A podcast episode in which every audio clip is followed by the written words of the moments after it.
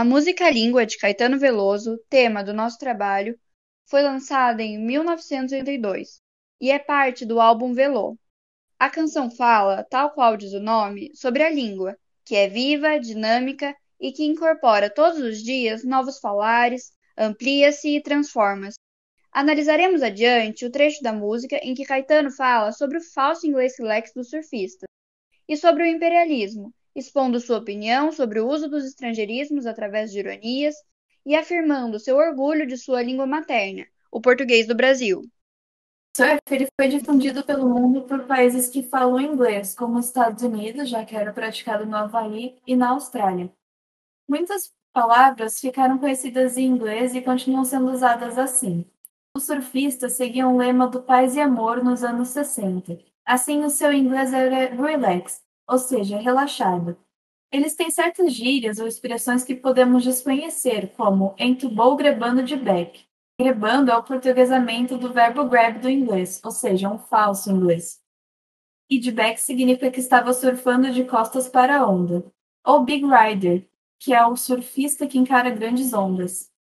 E se na música do Caetano a gente vê ele utilizar a figura do surfista para ilustrar esse estrangeirismo da língua inglesa no, misturada aqui com o idioma português, é, hoje a gente vê isso presente em várias camadas da sociedade, assim. Por exemplo, no mundo corporativo, né, em que você observa uma pessoa que vai te pedir para para passar uma caneta, ela não fala caneta, ela fala pen. O caderno já virou notebook. E aí tem aquela mistura, aquele campo híbrido que, que não é só o português, mas também não é o inglês, porque tá, tá bem misturado. E nas redes sociais também a gente consegue observar bastante esse fenômeno e uma coisa que acontece que eu tenho observado é, às vezes a pessoa ela vai falar de algum sentimento, né? Ali na, ali na rede social, uma declaração. Um eu te amo agora não é mais um eu te amo, né? É um I love you. E isso sempre me chama atenção pelo fato de que quando você vai falar de um sentimento tão profundo, eu acredito que a primeira língua que ocorra seja a, a sua língua mãe. E quando a pessoa vai recorre ali a um outro idioma, geralmente a gente vê que é, que é o inglês, né, que é utilizado, eu sinto que a pessoa está querendo ali dar uma, né, uma amortizada nesse sentimento, né, que talvez não seja tão profundo assim. Bom, e os surfistas brasileiros adotaram as palavras da língua inglesa com o objetivo de diferenciarem e se difundirem como um grupo, já que os Estados Unidos que trouxe e popularizou o esporte do surf.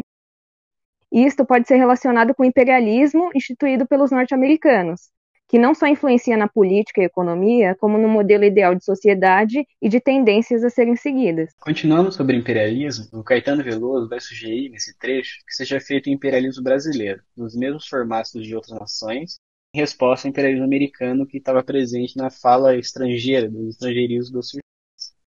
Seria então uma forma de tentar diminuir a influência que a língua inglesa tem na nossa língua e de tentar aumentar a influência da língua portuguesa no mundo inteiro.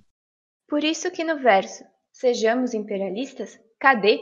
Sejamos imperialistas ao tom de gozação, tanto quanto de clamor, o que constrói uma ironia na música.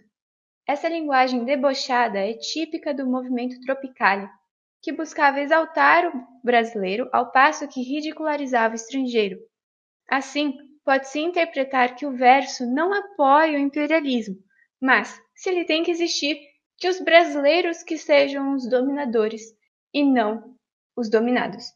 Depois de analisar todos esses tópicos que os versos trazem, é possível chegar à conclusão de que ao longo da música é mostrado a influência cultural que o imperialismo teve em nossa língua, destacando-se os surfistas, que se apropriaram de algumas palavras em inglês e atribuíram ao seu vocabulário. Ela também nos leva à exaltação da nossa língua materna, nos chamando ao imperialismo assim como que os americanos fizeram.